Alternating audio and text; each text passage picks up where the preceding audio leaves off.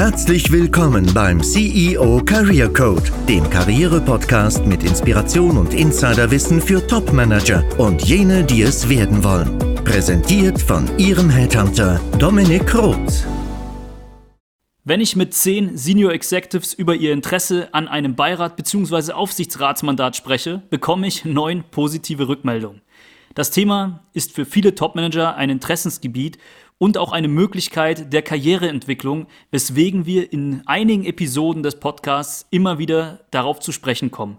Auch heute, denn ich habe einen Gast für Sie eingeladen, der seit mehr als einem Jahrzehnt nichts anderes tut, als Beiräte und Aufsichtsräte an Unternehmen zu vermitteln. Ich spreche von und mit Herrn Dr. Weigel.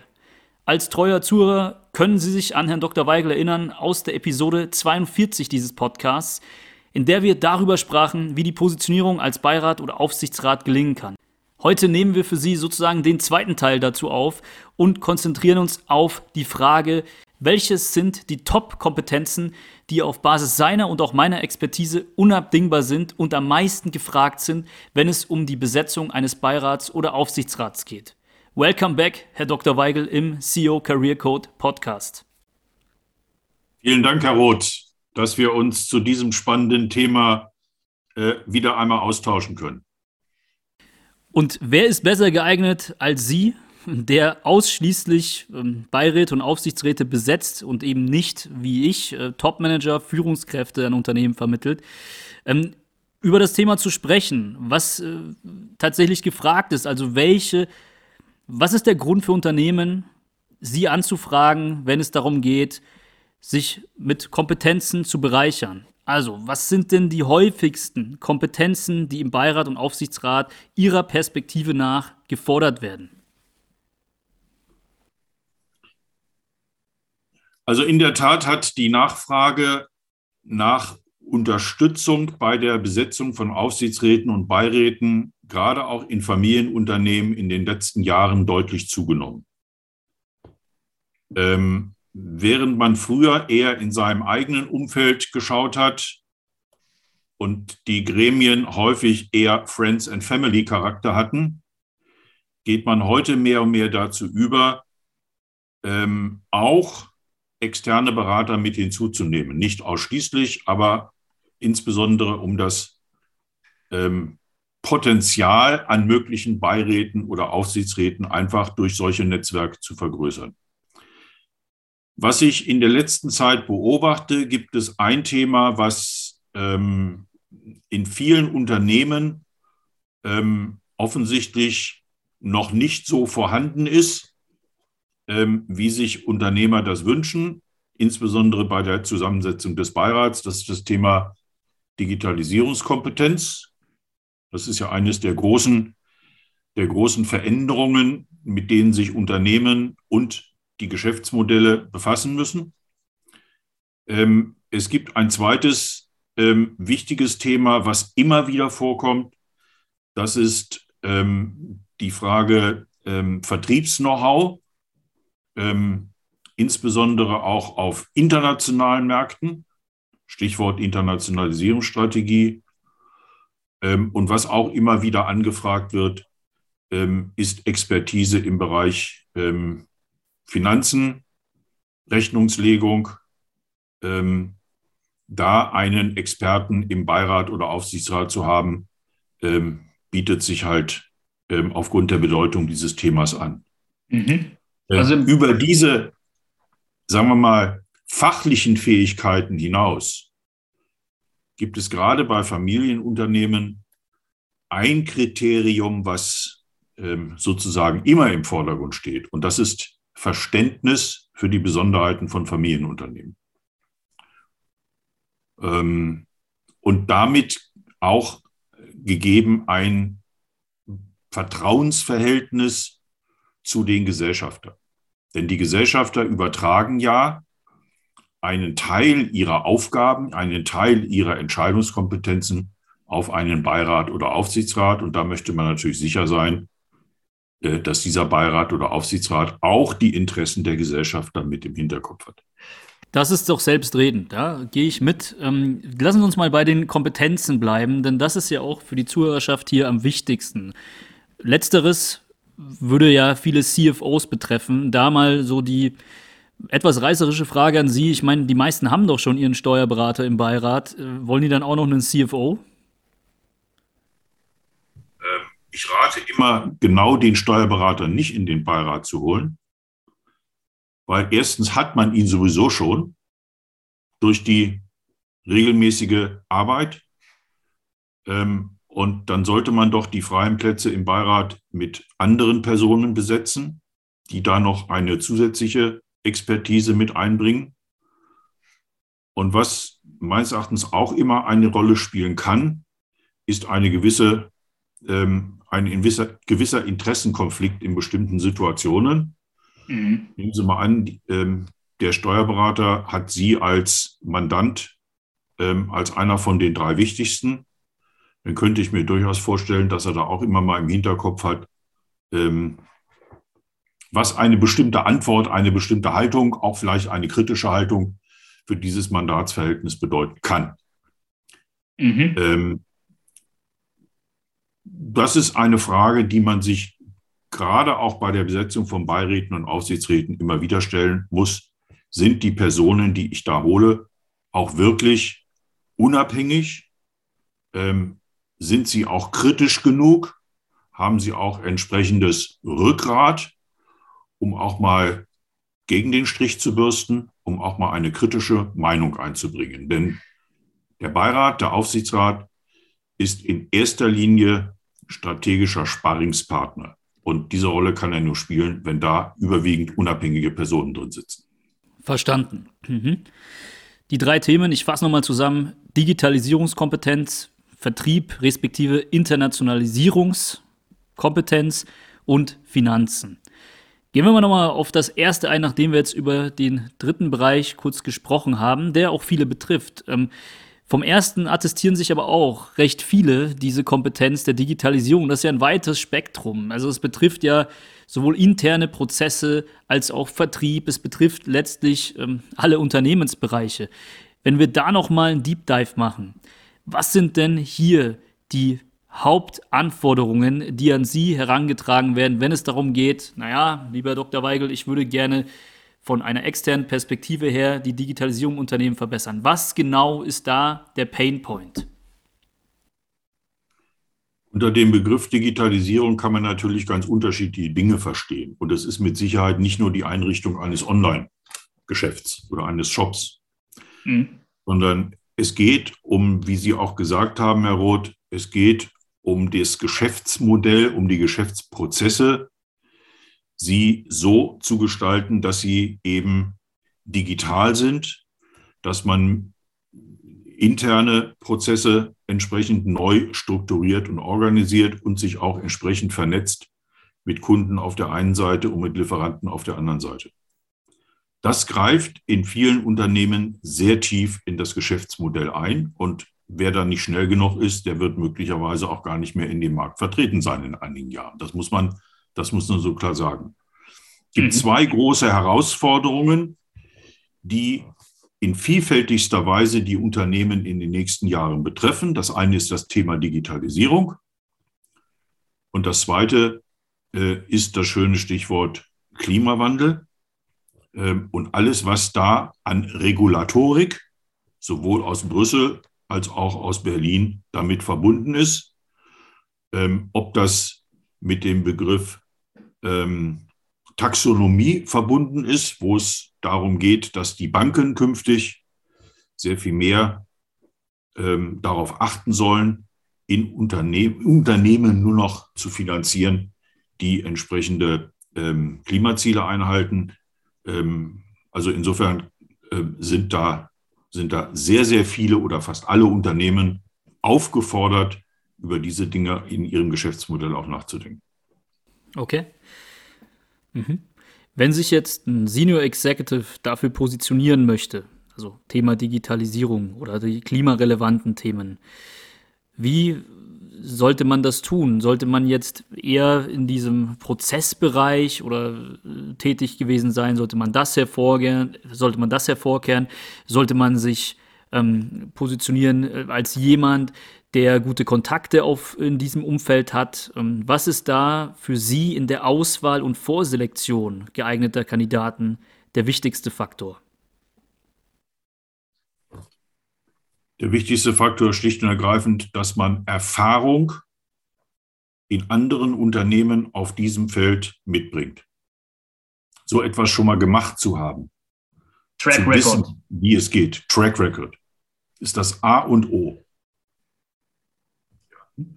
Nicht nur Berater kennen, der das, der das gemacht hat, sondern selber gemacht zu haben.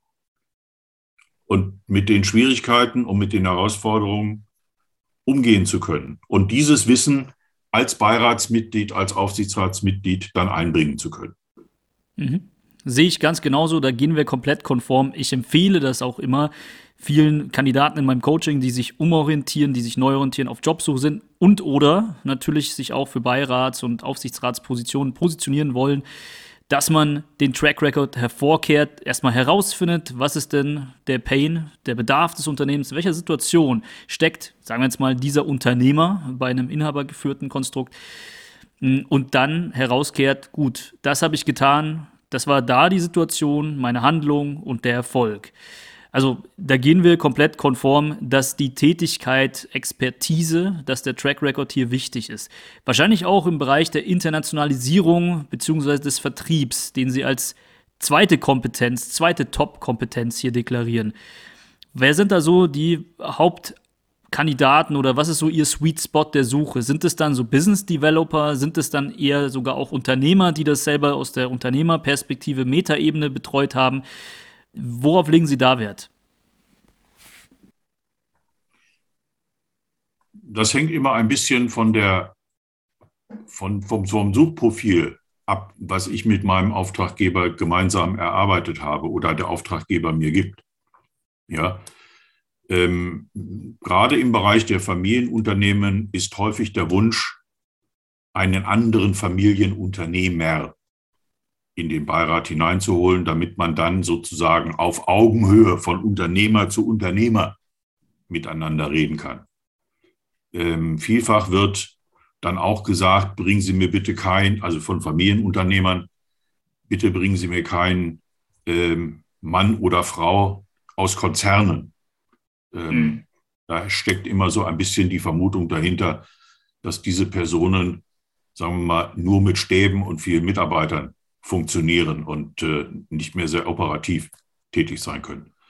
Ähm, es gibt eine interessante Studie ähm, von 2019 oder 2020, äh, wo herausgekommen ist, dass Familienunternehmer in anderen Unternehmen als Beiräte offensichtlich nicht so gut funktionieren, ähm, weil da ein bisschen die Attitüde ist, ähm, ich, ich zeige es denen mal, wie es geht.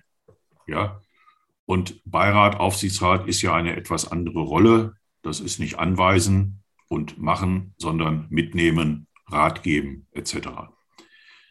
Ähm, die Erfahrung, die man in, in, in einen Beirat einbringen soll äh, beim Thema Vertrieb, ist schlicht und ergreifend, äh, welche Methoden, welche Wege haben sich als funktionierend herausgestellt, was ist in dem Unternehmen davon anwendbar, ähm, passt das zu der Produktpalette, passt das zu der Kundenstruktur, ähm, welche Vertriebswege sind in der Branche üblich und so weiter und so fort. Also diese mhm. Erfahrung mit einzubringen, ist absolut wichtig. Und wenn ich noch einen Satz schnell sagen darf, Grundvoraussetzung um überhaupt mal auf ein Beirat oder Aufsichtsratsmandat angesprochen zu werden, weil man wird ja immer von Dritten angesprochen, man bewirbt sich ja auf eine solche Aufgabe nicht, ist sich selber erstmal klar zu machen, was kann ich denn überhaupt besonders gut? Warum sollte ein Unternehmer, warum sollte ein Aufsichtsratsvorsitzender gerade mich ansprechen und in den Beirat hineinholen? Was ist mein USP? Und sich darüber klar zu werden, ist eine Grundvoraussetzung. Und ganz offen und ehrlich, da tut sich der ein oder andere schon schwer. Mhm. Gehe ich komplett mit. Also auch im Executive Search ist es ja so, man traut sich vieles zu, man ist Generalist, man findet es interessant und vergisst dabei wirklich den Kittelbrennfaktor rauszuarbeiten des Unternehmens und dann darauf basierend eben den Pitch zu machen. Und so ist es auch und vielleicht sogar erst recht bei Beirats- und Aufsichtsratsmandaten. Ich gehe das mit komplett auf den Punkt vor allem fokussiert, dass Sie sagen, okay, positionieren Sie sich doch erstmal als Kandidat, was ist Ihr USP und dann können wir auch darüber sprechen, passt das auf das Mandat, das ich hier zu besetzen habe. Und zwar wirklich, ich sage immer so spitz wie möglich. Gerne auch Gefahr laufen, dass man eben nicht für andere Dinge dann in Frage kommt, aber dafür eben den Expertenstatus wieder erlangt als generalistischer Manager. Ich glaube, da geben Sie mir recht. Da gehe ich, gehe ich voll mit. Ähm, ähm, und auch die Aussage ist sehr spitz zu formulieren, ist absolut notwendig, um aus der Fülle der potenziellen Kandidaten auch herauszustechen. Ja. ja. ja. Also das beschreibe ich ja auch als Executive Power Paradoxon. Ich glaube, das ist die Folge 6 äh, dieses Podcasts, dass es notwendig ist und das gilt sowohl für die Jobsuche als auch für die Erlangung von Beirats- und Aufsichtsratsmandaten. Ich biete das ja auch an, nebenberuflich da zu begleiten und wirklich erstmal die Positionierung rauszuarbeiten, die USPs, dann den Sweet Spot, um hier noch einen Anglizismus zu verwenden, also welche Unternehmen, in welcher Situation sind die und dann eben direkt anzusprechen. Das ist der Punkt, bei dem ich nicht so ganz konform bin, ähm, zumindest nicht zu 100 Prozent. Man kann sich schon ins Gespräch bringen, indem man direkt anspricht, aber eben nicht mit dem Pitch, ach, ich bewerbe mich als Beirat oder ich bewerbe mich als Kandidat für eine Rolle, sondern einfach nur mit der Expertise erstmal einen Austausch sucht. Und ähm, da habe ich schon von dem einen oder anderen Unternehmer gehört, da ist man einfach durch ein strategisches Netzwerk draufgekommen. Und wenn ich dann frage, wie, dann eben auch unter anderem so. Jemand wurde empfohlen oder jemand hat mich da direkt auf diesen Pain angesprochen. Ja. Ähm, auch da sind wir uns einig. Ähm, okay. Um überhaupt angesprochen werden zu können, muss ein anderer natürlich wissen, dass es sie gibt und dass sie eine besondere Kompetenz haben. Also dieser schöne Spruch, tue Gutes und rede darüber, mach dich bekannt, ist hier entscheidend. Ähm, und sich bekannt machen heißt Netzwerke nutzen, Netzwerke bilden, vielleicht auch mal den einen oder anderen Beitrag zu bestimmten Themen zu veröffentlichen, um sich auf diese Art und Weise mit der entsprechenden Expertise auch bekannt zu machen. Da gibt es die unterschiedlichsten Möglichkeiten, die es da gibt. Ähm, aber wie gesagt, ähm, auch, auch ich sage in meinem Geschäft, ich kann nur Personen vorschlagen für eine bestimmte Beiratsanfrage, äh, auf die ich irgendwann mal aufmerksam geworden bin oder aufmerksam gemacht worden bin. Denn ich kriege natürlich auch immer wieder Kontakte über mein Netzwerk. Sitze mit Herrn X oder Y in, in dem Gremium zusammen wollen Sie sich mit dem nicht auch mal unterhalten? Punkt. Mhm, mh. Verstanden. Also genauso funktioniert es. Dann sind wir da doch einer Meinung. Jetzt haben wir diese drei Kompetenzen. Digitalisierung, Internationalisierung und Finanzen. Ausgeklammert vielleicht noch als Zeitkompetenz das Thema Klima. Was steht denn da an? Also wie kann man sich denn dafür positionieren? Was ist da gefragt? Zunächst mal eine Sensibilität für dieses Thema überhaupt mitzubringen. Ähm, und eine Bereitschaft, sich darauf, darauf einzulassen, das Geschäftsmodell des Unternehmens daraufhin abzuklopfen oder Hinweise zu geben, wie das Geschäftsmodell in der Zukunft aussehen könnte unter Berücksichtigung ähm, dieses, dieses Faktors äh, äh, Klima. Ähm, wir haben ja in der öffentlichen Diskussion ähm, das schöne Schlagwort von ESG. Ähm, ESG ist die Abkürzung für Environment, für Social und für Governance. Governance ist die Frage der Führungsstruktur in dem Unternehmen. Social ist das Unternehmen äh, als soziales Gebilde. Da spielt auch das ganze Thema ähm, Mitarbeiter ähm, das Unternehmen in der, in der Community etc. eine Rolle und E steht halt für Ökologie. Ähm, und ähm, da, da passiert im Moment eine ganze Menge, auch durch ähm, Finanziers. Nicht nur die Banken gucken da sehr viel kritischer drauf, weil getrieben durch das Thema Taxonomie, sondern auch institutionelle Investoren gucken da sehr viel stärker drauf. Und ähm, institutionelle Investoren spielen eine große Rolle bei den börsennotierten Unternehmen. Nur ein Unternehmen, was dort eben auch entsprechend äh, sich positioniert, und da kann der Aufsichtsrat eben auch entsprechend unterstützen und helfen, äh, wird in der Zukunft auch von institutionellen Investoren noch Geld bekommen. Ja. Und ich, ich, ich weiß von Unternehmen, die im Rahmen ihrer, ihrer Roadshow ähm, ja auch an den internationalen Kapitalmärkten auftreten und mit ihren, mit ihren äh, Kapitalgebern sprechen, dass gerade dieses Thema ESG heute im Vordergrund steht. Wie sieht Ihr Geschäftsmodell in drei Jahren aus unter Berücksichtigung der Anforderungen, ähm, unter Klimagesichtspunkten, unter ähm, Personalgesichtspunkten und ähm, wie sieht Ihre Governance-Struktur künftig aus? Mhm. Ähm, das ist heute das entscheidende Thema ähm, in Gesprächen mit Investoren und okay. künftig auch in Gesprächen auf den Hauptversammlungen. Mhm. Okay, verstanden. Danke auch für diesen Einblick. Eine Frage hätte ich noch. Gibt es denn für Sie einen Unterschied bezüglich dieser Rangfolge der Kompetenzen oder kommen da andere hinzu, wenn wir über verschiedene Eigentümerstrukturen in Unternehmen sprechen? Also Sie sprachen jetzt sehr viel über Familien, also inhabergeführte Unternehmen. Es gibt ja auch PIs, es gibt ja auch Aktiengesellschaften, börsennotierte Unternehmen, die Sie anfragen. Also was würden Sie sagen, ist das überall ähm, gleich? Sind das die drei Top-Kompetenzen über alle Bereiche verstreut? Oder sind das, gibt es hier auch nochmal Unterschiede? Kommt was hinzu? Gibt es eine verschiedene Gewichtung? Also zunächst mal, um das einzuordnen. Wir haben in Deutschland noch nicht einmal 500 Unternehmen, die an der Börse notiert sind. Und wir haben vielleicht 250 Unternehmen, die notiert sind und wo es auch einen, sagen wir mal, ähm, Handel, regelmäßigen Handel in den Wertpapieren gibt. Bei vielen kleineren Unternehmen gibt es kaum Umsätze, weil sich auch keine äh, institutionellen Investoren dafür interessieren. Also wir müssen dieses, dieses Feld der börsennotierten Unternehmen in Deutschland, was in der öffentlichen Wahrnehmung, sagen wir mal, ein Übergewicht hat durch die großen Konzerne, in der Unternehmensrealität richtig einordnen. Ähm, und die Arbeit von Aufsichtsräten, gerade auch in, in großen Konzernen, ist eine völlig andere als in einem Familienunternehmen.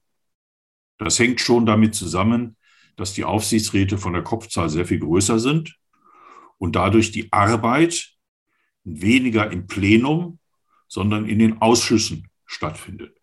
Das heißt, da kommt es nicht darauf an, dass ich Mitglied in einem Aufsichtsrat bin, sondern dass ich in dem richtigen Ausschuss drin sitze. Das ist in, in Familienunternehmen völlig anders. Erstens sind die Gremien kleiner. Zweitens sitze ich unmittelbar in der Regel mit Gesellschaftern am gleichen Tisch, weil die sind ja in der Regel auch Mitglied in den Aufsichtsgremien. Und dann reden wir auch über den Zusammenhalt des Gesellschafterkreises. Und wir haben möglicherweise in diesem Gremium auch unterschiedliche Interessenlagen. Und das müssen Personen, die als externe Aufsichtsräte oder Beiräte in einem Familienunternehmen sitzen, auch entsprechend mit berücksichtigen, dass man Unternehmensinteresse im Vordergrund hat, was aber möglicherweise im Konflikt ist mit Gesellschafterinteresse oder mit Interesse einzelner Gesellschaften. Und das ist von der Struktur her etwas, etwas völlig anderes. Und darauf muss sich dann im, im, im Profil der Beirat oder Aufsichtsratsmitglieder das auch entsprechend mit berücksichtigen. Ansonsten die Finanzkompetenz in Private Equity finanzierten Unternehmen wird selten gesucht, weil die häufig zumindest glauben, dass sie diese Finanzkompetenz selber mitbringen. Bei den Private Equities geht es äh, primär um operative Themen. Da ist Vertrieb im Vordergrund, da ist häufig auch eine technische Kompetenz mit im Vordergrund ähm, und ähm, die Finanzen eher, eher, ähm, eher weniger. Okay. Vielen Dank dafür, Herr Dr. Weigel. Also war ein spannendes Interview nochmal zur Abrundung, zur letzten Episode. Wer die nicht gehört hat, gerne mal reinhören. Episode 42 müsste das sein. Und dann hab, bleibt mir noch zu sagen, vielen Dank ähm, für die spannende Folge und vielleicht bis zu einem nächsten Mal. Wenn Ihnen als Zuhörer, Zuhörerin diese Interviews eine Inspiration sind, beziehungsweise Sie aus meinen Episoden ohne Interviewpartner einen wahren Mehrwert für Ihre Karriere beziehen, freue ich mich, wenn Sie den Podcast abonnieren, um zukünftige Inhalte nicht zu verpassen.